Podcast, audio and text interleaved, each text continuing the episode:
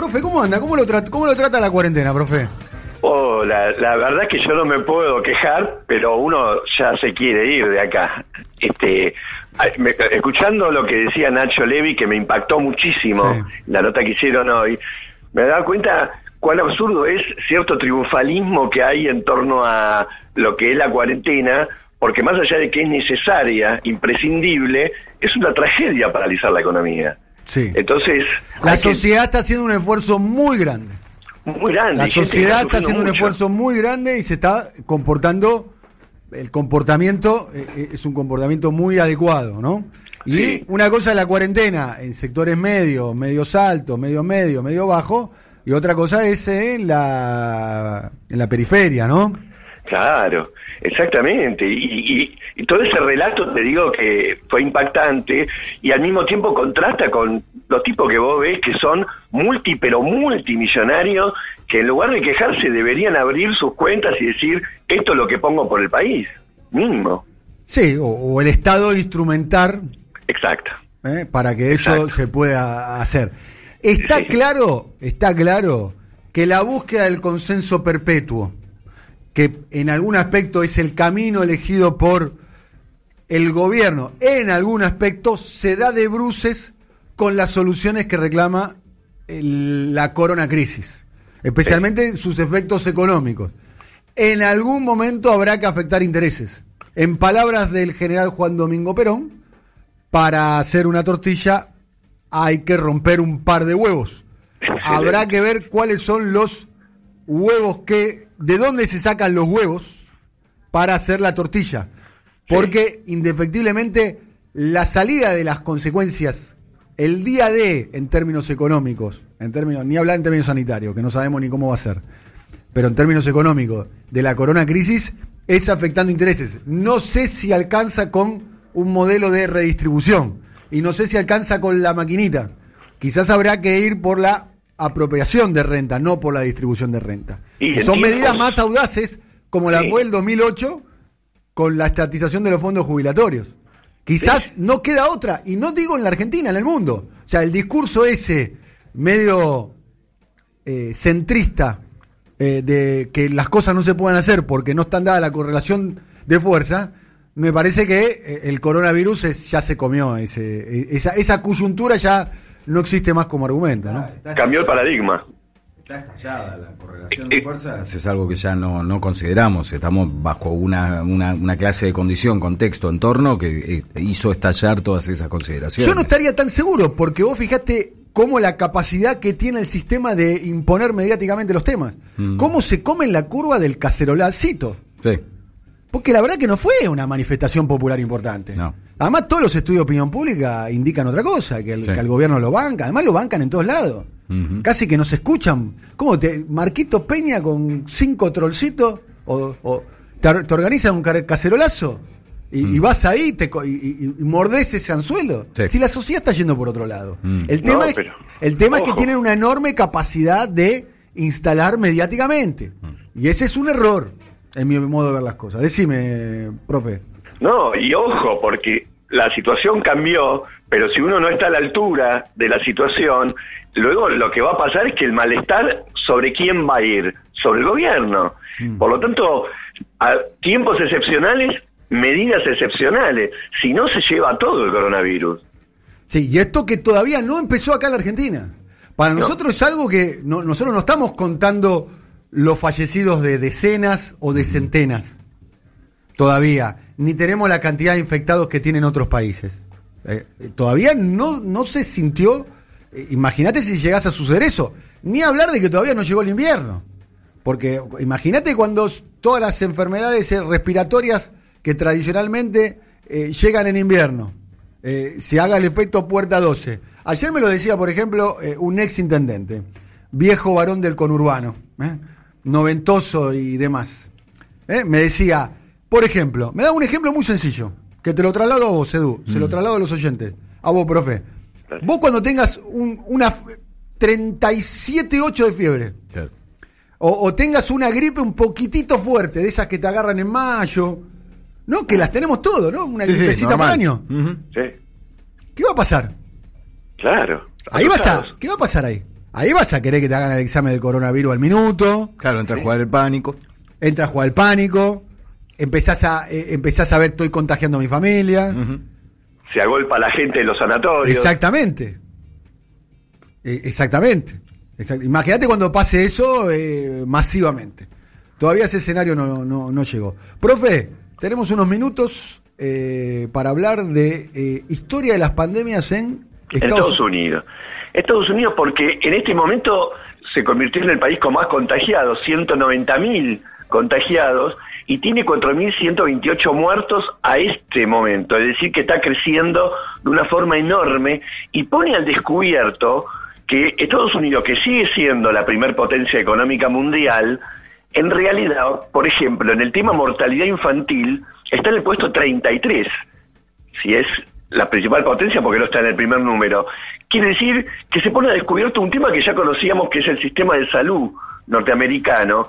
Ustedes saben que en los últimos años, de cada 100 familias que quedaron en la pobreza en Estados Unidos, 46 llegaron a ese punto después de haber sufrido un episodio médico.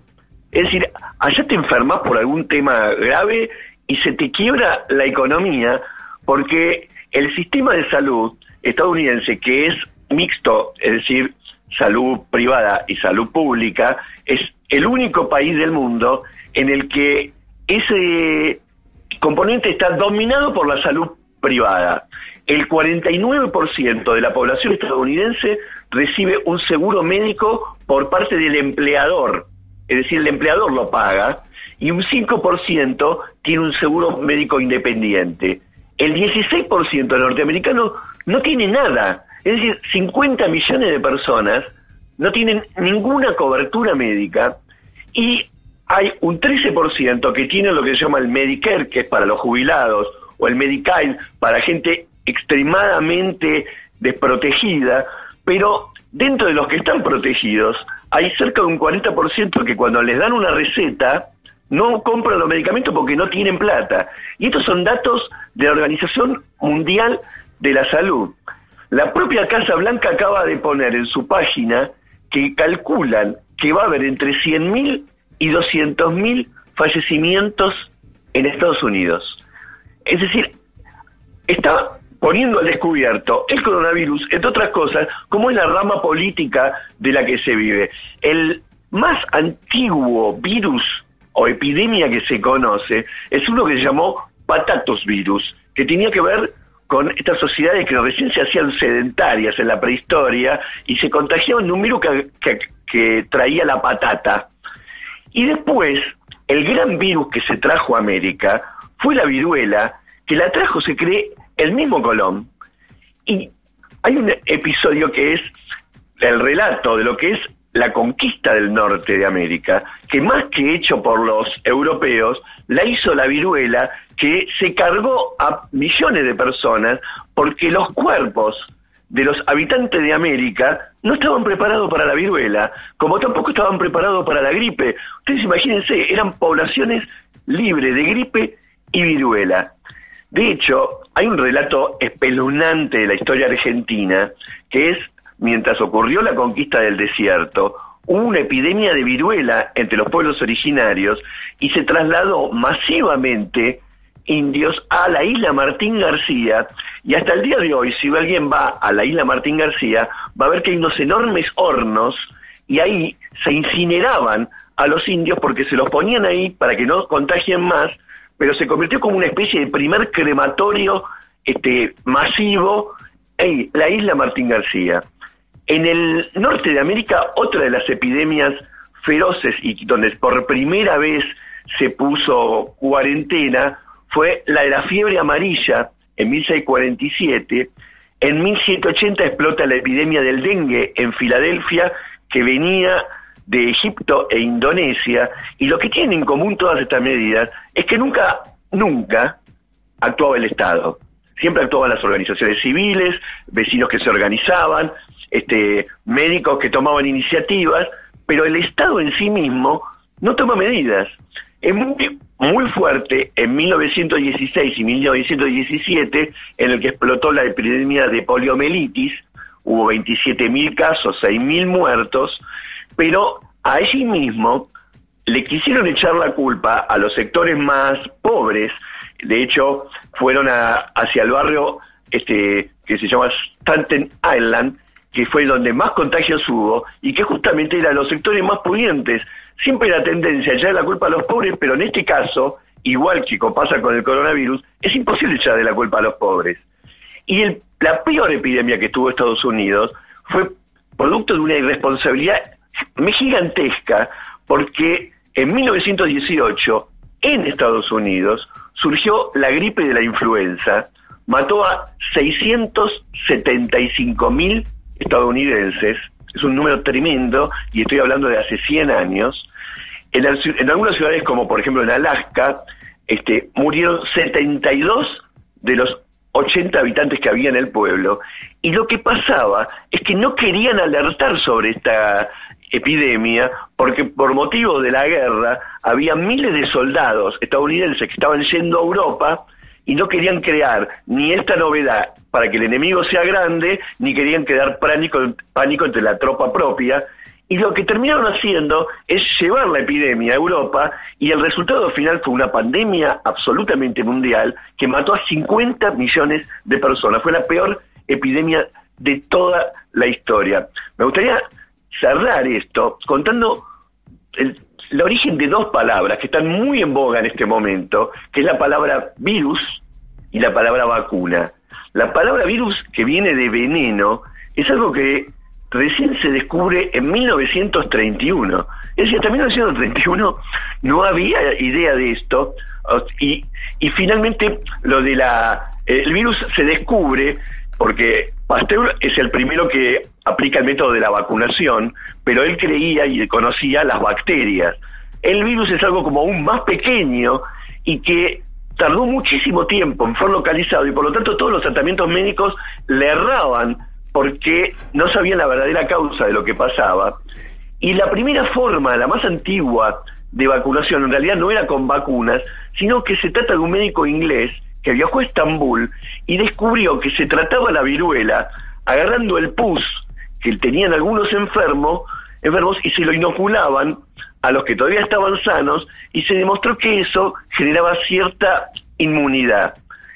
Finalmente un médico, este, agarrando este sistema, Edward Jenner, en 1796, aplicó lo que se llama la variolización y descubrió que había una viruela de las vacas, una viruela leve de las vacas, que si uno le ponía esa viruela por medio de una vacuna a los seres humanos, se generaba inmunidad. Es decir, le aplicaron a un chico, a un pequeño chico, lo trataron de contagiar por todos los medios, no fue posible, y entonces a partir de ahí, como es la viruela que viene de las vacas, la palabra que se aplicó fue vacunas.